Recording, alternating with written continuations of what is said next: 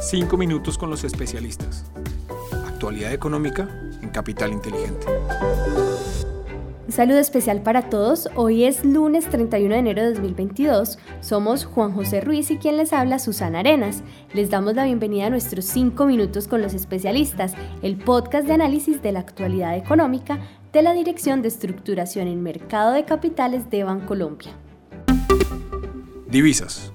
El dólar subió 2 pesos durante la semana que finalizó el 28 de enero, cerrando en 3.958 pesos por dólar.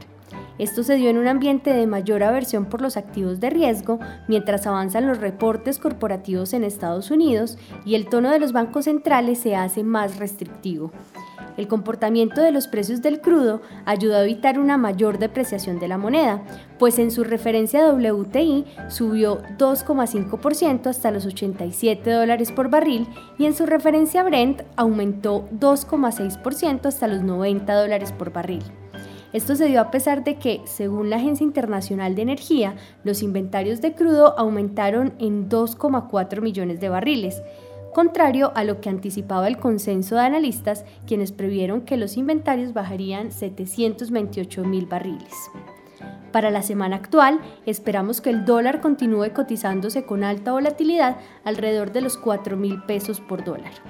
Por el lado del índice de XY que mide el dólar contra las principales divisas del mundo, les contamos que aumentó en 1,7% hasta 97,2 puntos, luego de que la Reserva Federal de los Estados Unidos mandara señales de que podría tomar un rumbo de política un poco más contractiva que lo anticipado. Esto debido en parte a que la economía estadounidense muestra señales de fortalecimiento como el incremento del PIB, el cual se ubicó en 6,9% para 2021, por encima de la expectativa que se tenía de que fuera solo 5,5% y la confianza del consumidor que se anticipó sería de 111,8 y alcanzó los 113,8 puntos.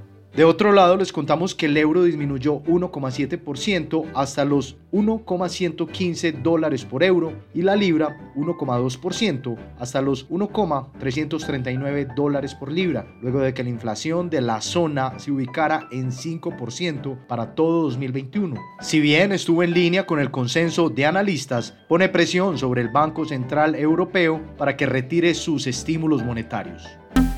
Renta variable internacional. Con excepción del índice brasilero Bovespa, los principales mercados internacionales cayeron nuevamente debido a una mezcla de factores. Entre estos, la postura mucho más restrictiva que ha adoptado la Reserva Federal de los Estados Unidos en términos de política monetaria, las preocupaciones por las crecientes tensiones geopolíticas entre Rusia y Ucrania y los resultados de ganancias corporativas positivas pero que reflejan un decrecimiento frente a los números del tercer trimestre de 2021. Las compañías tecnológicas nuevamente fueron las más afectadas de la semana, pues el índice Nasdaq va en camino a reportar su peor mes desde 2008, aún considerando el gran repunte reflejado el viernes 28 de enero, el cual fue impulsado por los resultados corporativos de Apple que fueron mejor de lo esperado. Si bien el mercado reflejó esta semana los mayores niveles de volatilidad desde febrero de 2021, consideramos que los niveles actuales son atractivos para la entrada de aquellos inversores de largo plazo.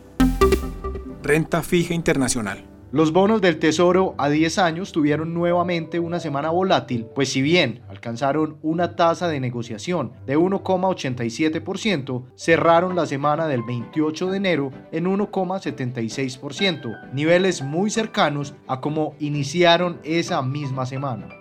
Este comportamiento es reflejo de las preocupaciones asociadas a los incrementos de tasas de interés en Estados Unidos y el impacto que debe tener la interpretación del mensaje de la Reserva Federal sobre su camino de política monetaria. Así pues, un escenario de mayores tasas de interés en el ámbito global seguirá presionando las tasas de los tesoros al alza y las categorías de la renta fija que tengan mayor sensibilidad a estas, aunque por otro lado, los activos de deuda expresados en tasa flotante suelen favorecerse en estos contextos económicos. Renta fija local. La semana pasada finalizó con desvalorizaciones generalizadas en las curvas de deuda pública local.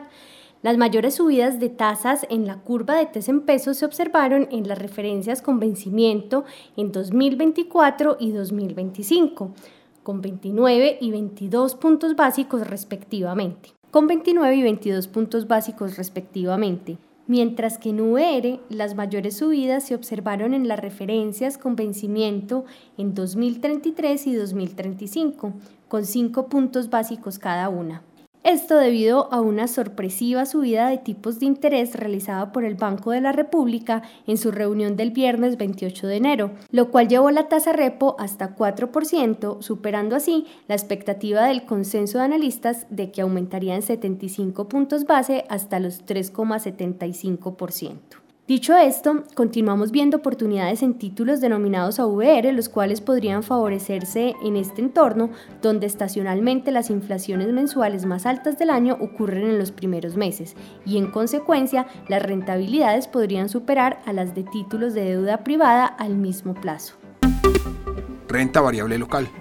En la renta variable local les contamos que el índice MSCI Colcap tuvo un comportamiento lateral la semana anterior, cerrando en 1.530 puntos, es decir, 0,4% por encima del viernes anterior. El volumen de negociación se redujo sustancialmente en 66% hasta un promedio diario de 112.538 millones de pesos. Luego de haberse conocido las radicaciones de garantías para las ofertas públicas de adquisición, esperamos que esta semana Grupo Sura y Grupo Nutresa reanuden su negociación en el mercado y que el precio de las acciones en el secundario se acerque parcialmente a los anunciados en la respectiva sopa. Así terminamos nuestro resumen semanal. Estuvimos con ustedes Juan José Ruiz y quien les habla Susana Arenas. Los esperamos en nuestra próxima emisión de los 5 minutos con los especialistas el lunes 7 de febrero con toda la actualidad económica nacional e internacional. Hasta pronto.